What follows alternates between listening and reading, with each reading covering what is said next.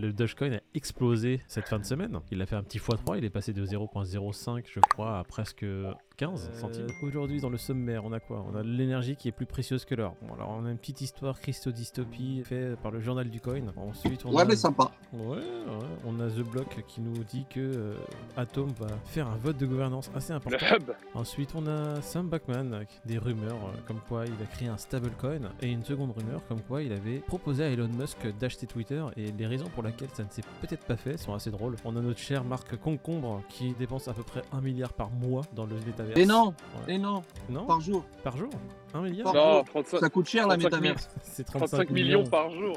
35 millions par jour. T'es vraiment un mec du 35 Sud, toi. millions par jour, c'est, ça coûte cher. Pour se promener dans une métaverse où il n'y a personne. C'est vrai que Meta pour l'instant euh, dépense des millions et des millions et des milliards par mois. Euh, ils sont déjà des pertes colossales et euh, leurs résultats financiers n'étaient pas bons du tout, hein, qu'on se le dise. J'ai regardé une vidéo de MKHD là, tu vois le mec qui fait des reviews tech, qui disait que Mark était le seul à dépenser autant dans le métaverse, qu'il mise tout sur ce futur là, et que si on arrive à, à un moment donné à vraiment, je sais pas, adopter ce genre de technologie, Mark Zuckerberg serait le seul, il aurait aucune concurrence. La concurrence, ça permet à l'utilisateur de gagner en fait, parce que les gens se tirent dans les pattes pour essayer de donner le plus de choses possible aux gens pour qu'ils viennent chez eux. Et un monopole, euh, le mec peut faire ce qu'il veut. Ah, attends, les, les, les, les métaverses, elles sont pas inter- interopérables. Donc déjà, chaque monde est propre à son monde et ne co- communique pas avec un autre monde. Tout à fait. Et c'est pas parce qu'il met des milliards par mois que son monde à lui va être le monde de demain. Tu vois ce que je veux dire? Euh, Il y a des gens qui mettent beaucoup moins, qui créent leur métaverse et qui ont beaucoup plus de succès que Meta ou je ne sais quoi. De là à dire que ça sera la seule métaverse euh, qui va survivre et qui dominera le monde, euh, bah, je le vois pas tout simplement aujourd'hui. Mais enfin, Ouais, aujourd'hui, on le il, a peut-être un plan caché, le, le Zuckerberg. faut voir l'évolution en fait euh, de ce qu'ils font avec euh, Meta. Tu te rappelles des graphismes pétés qu'il y avait euh, à la- l'annonce? ils en ont refait un, ils en ont refait un d'urgence pour montrer que c'était euh, pas La métaverse, oui, Mark Zuckerberg, c'est un précurseur de ce point de vue-là. Mhm. il rachètera. Peut-être, ouais, ou peut-être que. Avec les d'autres 35 boîtes, millions qu'il met par jour, il peut racheter toutes les métaverses qui se montent. hein. non, mais Au tu lieu d'investir dans sa métaverse à lui, tous les jours il rachète les métaverses des autres et à la fin il restera plus que lui. les autres projets sont peut-être en train d'analyser ce qu'il fait pour voir, tu vois. Ouais, ils le voient se projets, en casser fait, la gueule, ils, tu vois. ils ne- ils n'ont pas les studios que rachète Mark Zuckerberg, ils n'ont pas les entreprises ouais. que Mark Zuckerberg rachète. En fait, les, les 35 millions qu'il dépense par, par jour dans la métaverse, c'est pas ces, ces gars à lui qui sont en train de les dépenser dans le, dans le, dans le métaverse. Il rachète toutes les boîtes spécialisées pour construire son monde. À un moment donné, s'il a toutes les boîtes, le mec entre les mains, euh, le mec, c'est pas le roi du monde, mais c'est le seul à avoir les capacités de construire, on va dire, le monde de demain. En tout cas il y croit. Pour mettre autant de pognon, c'est que vraiment le mec est déterminé. Je mettrais bien une pièce hein, comme un shitcoin. Hein, en train de me dire euh, si Ouais, il mais tu vois, pari. c'est bizarre. C'est bizarre parce qu'il y croit, mais t'as plein d'utilisateurs, euh, enfin, t'as plein de- d'employés de, de Facebook, de Meta, qui euh, eux-mêmes n'utilisent pas euh, ni les casques, euh, tu vois, Oculus, ni les. C'est un Mais c'est délire. obligatoire Même eux, ils y croient pas. Toutes les réunions se font sur la métaverse. euh, tout le département Meta aujourd'hui, ils sont obligés d'y aller tous les jours et de l'utiliser, tu vois. Sauf que euh, les employés sont pas enclins à le faire parce que c'est pipé le moment, gars, tout n'oubliez simplement. pas. hein, Il n'y a pas de plus-value quoi. Zuckerberg l'a dit, c'est un plan à 10 ans, hein. c'est pas un plan à 10 jours. Tant qu'il a C'est- 35 millions à mettre par jour sur 10 ans, Ouais, et les investisseurs suivent parce qu'en fait, tu vois que les résultats sur toutes les autres plateformes de Facebook sont en baisse et que les revenus sont en baisse, donc ils sont en recul. Ils sont obligés d'innover et leur innovation, euh, pour eux, le f- pari qu'ils font sur le futur, c'est le métaverse. Est-ce qu'ils ont tort, est-ce qu'ils ont raison? Bah ça, seul l'avenir nous le dira. hein. On verra si on se retrouve Ouais, dans un ça- monde euh, à la. un beau métaverse ouais. centralisé Comment- de Zuckerberg, j'ai hâte. J'ai hâte. Non mais comment il s'appelle le film euh, Ready Player One? Voilà, on verra bien de toute façon ce que donnera le métaverse de demain. On sait juste que euh, Merck, euh, il a fait un pari sur 10 ans, il met all-in sur le métaverse. Pour l'instant, c'est le seul acteur prépondérant à investir autant dans ce domaine. J'ai dit bien Ouais, et aujourd'hui, on en rigole, mais quand loin nos devant. gosses ils seront dans la métaverse de, de Zuckerberg, on va voir. Ouais, c'est peut-être c'est s'il a peut-être un précurseur. Il a pas mis d'argent dans Twitter, lui? Je sais pas s'il faisait partie des investisseurs de Twitter. On a notre petit Sam Batman qui a essayé d'a- d'a- d'avoir une petite pièce dans Twitter. Sam Batman qui, selon les documents révélés par l'affaire Twitter et Musk, euh, il y a eu des échanges de SMS. Bah, il était chaud hein, pour Ouais. mettre de l'oseille. hein. Il a dit à Elon Musk Bon, moi je peux mettre 15 milliards, je suis chaud. Et du coup, quelques jours plus tard, on lui a dit Non, tu peux plutôt mettre 5 milliards. Quand il a dit oui, je peux mettre 15 milliards, etc., il a envoyé des messages. Mais Musk, en fait, il, il a commencé à douter. Le petit Elon, il a été voir son avocat, il a dit ouais, non, mais attendez, les gars.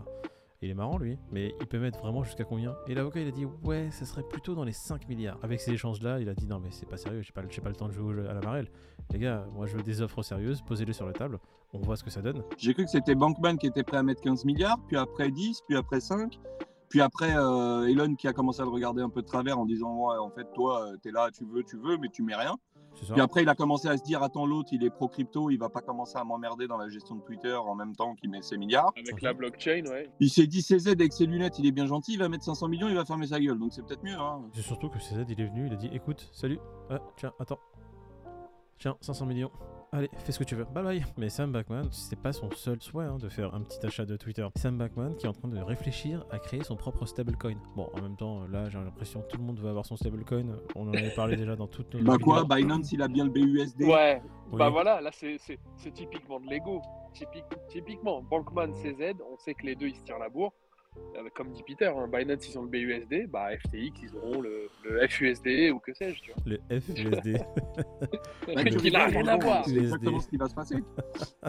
Il va créer son petit stablecoin, ça va faire du, du volume sur sa plateforme d'échange parce que comme Binance, il va le mettre en premier stablecoin, ça va faire du volume et il va prendre des frais et puis c'est beau. Moi, ça me fait chier de voir des projets qui ne servent à rien, un autre énième stablecoin, alors qu'ils pourraient participer à une pool globale pour créer vraiment un stablecoin décentralisé, mais qui ne leur rapportera rien. Évidemment, ils ne le feront jamais. Un autre stablecoin qui risque d'arriver sur FTX, est-ce que ça va changer nos vies? Non. Est-ce que ça va changer la vie de la blockchain? Non. Euh, donc, est-ce que ça sert à quelque chose? À mon avis, mon humble opinion, non. Atom qui met en place un vote de gouvernance pour décider du nouveau modèle de sécurité. Alors, Atom qui va mettre en place une sorte consensus inter-projet, inter-blockchain qu'ils ont chez eux pour euh, qu'il y ait une sécurité qui se fasse. Alors attends, je vais pas dire de bêtises quand même. J'ai l'impression que vu qu'il y avait eu une suspicion de faille avec euh, l'IBC il n'y a pas si longtemps, est-ce qu'ils sont pas en train de faire un hub spécifique à la sécurité justement pour pallier à ça? Donc c'était par rapport à l'IBC qui avait suivi peut-être une faille via le hack de la blockchain, euh, la BSC de Binance, que l'IBC serait peut-être en cause et du coup Cosmos travaille dessus quoi. Ça va faire un truc qui s'appelle la Interchain Security. Ce serait une sécurité qui serait renforcée sur euh, l'environnement Cosmo et ça va être soumis au vote euh, des utilisateurs et des stackers de Atom. Voilà. On savait qu'il y avait eu des suspicions sur l'IBC, on sait qu'ils bossent dessus, à suivre. Ce qui est bien, c'est de voir la réactivité dont ils ont fait preuve, tu vois, c'est ça qu'il faut relever euh, avant toute chose. Le Dogecoin a explosé cette fin de semaine. Il a fait un petit x3, il est passé de 0.05 je crois à presque 15 centimes. Il a presque méché à 15 centimes. Mhm. Ce n'est que mon avis personnel, mais je pense que c'est que le début, parce que l'ATH du Dogecoin, c'était 74 centimes en mai 2021. Mais on sait pourquoi il était à 74 centimes, frérot. hein. C'est parce qu'il y avait le Saturday Night Live sur lequel Elon allait passer et c'était un de bail de rumeurs, celle de news. Là, on va avoir notre petit Dogecoin qui va sûrement être implanté sur Twitter. Elon, on l'a toujours dit, c'est ce qu'il voulait faire en rachetant Twitter. Il va mettre en place une utilité pour le Doge sur Twitter. Ça, c'est les rumeurs. C'est rien d'officiel. Attends, quand on en parle, on ne pr- reprend que la volonté d'Elon à l'époque où il n'était pas encore le chef de Twitter. Donc, le Dogecoin qui pump, qui pourrait être amené à exploser ou faire un gros flop, hein, on ne sait pas, mais qui a quand même, en termes de probabilité, beaucoup plus de chances de repartir à la hausse qu'à la baisse. On peut, acheter des goodies sur Tesla, on peut déjà acheter pas mal de choses euh, avec du Dodge grâce à Elon, tu vois. Si jamais il y a des achats intégrés sur Twitter ou autre, je pense que le Dodge est en, euh, est Est en, en est tête en de ligne, liste. euh, est en première ligne, est en tête de liste, merci. Ouais, il y a quand même une belle mèche verte, il y aura un beau retracement qui est déjà en train d'être fait. Après un Achetez les x3, replis, il y aura, si il y aura quand même... oui voilà, acheter les replis, c'est pas bête. Merci David. Le Dogecoin a surveillé de près avec Elon à la tête de Twitter. Et on termine par une petite dystopie. L'auteur du journal de Coin qui nous fait une petite euh, fiction sur euh, ce que pourrait être notre monde en 2050. Alors je vous la fais courte, on vit dans un monde où il fait 30 degrés à 6h du matin et il en fait plus de 40 euh, quand il est midi, où le monde est contrôlé en fait par nos parce qu'ils ont plus en place euh, la MNBC, donc la monnaie numérique de banque centrale, qui peut être contrôlée et programmée par l'État. Ça m'a fait penser à toi avec, euh, tu le dis souvent, tu prends l'exemple du McDo, mais ça m'a fait penser à ça. La nana qui est au magasin, elle veut acheter euh, donc ses tomates, ses, ses fruits, tout ce que tu veux. Ils disent non, aujourd'hui vous pouvez dépenser que 120 euros, madame. Désolé. Du coup, Ouais. elle est obligée de mettre un truc de côté. Et vos 120 euros, vous pouvez les gaspiller que chez Jeff Bezos. Vous pouvez pas les Voilà, gaspiller ailleurs. J'espère qu'il vendra des fruits et légumes, hein, parce que sinon. euh, En tout cas, on mettra justement cette petite fiction en lien dans la description, donc euh, vous irez lire ce qu'il y a en bas, vous cliquerez dessus, ça vous permettra de la lire. Temps de lecture 3 minutes. C'est assez marrant, mais je suis persuadé qu'il y a deux trois traits de l'histoire euh, fantastique là qui risque de se produire quand même. hein. Bon, on va terminer par nos prices. Le Bitcoin qui aujourd'hui, après le pump de la semaine dernière, se retrouve à 20 578 dollars et l'Ethereum qui est à 1592 qui ont explosé des résistances qu'ils avaient assez majeures et se retrouvent aujourd'hui au-dessus. Donc ces résistances sont devenues des supports. Donc les 20 003 pour le Bitcoin qui redevient un support et les 1400 on va dire qui ont été explosés par l'Ethereum qui redevient un support et même les 1500 aujourd'hui. Oh oh oh, Solana 33-41. Waouh, Solana qui est passé tenté de au-dessus des vendre. 33. Il y a Qui, qui maintient son petit BNB chéri à flot. PNB 15% sur les 7 derniers jours, elle est belle. hein. Autant que Solana. Qu'est-ce que vous pensez aujourd'hui du Fear and Greed les gars Hein? Oh, bah, il a passé un bon week-end, je pense qu'il est bien là. Allez Peter, c'est toi qui commence. Il a combien? Euh, attends, j'ai pas le temps de regarder. Non, non, non, vas-y, dis un chiffre, vite, vite. Euh, 30. Ah, David? Ah ouais, t'es chaud. 26. Moi, je dirais qu'il est aujourd'hui à 28. Allez, je lance les dés, on va voir ce que ça donne. Il est à 31. Hop, Ouais. hop, hop. Tu vois, si tu m'avais laissé 5 secondes de plus, j'aurais dit ton dé là.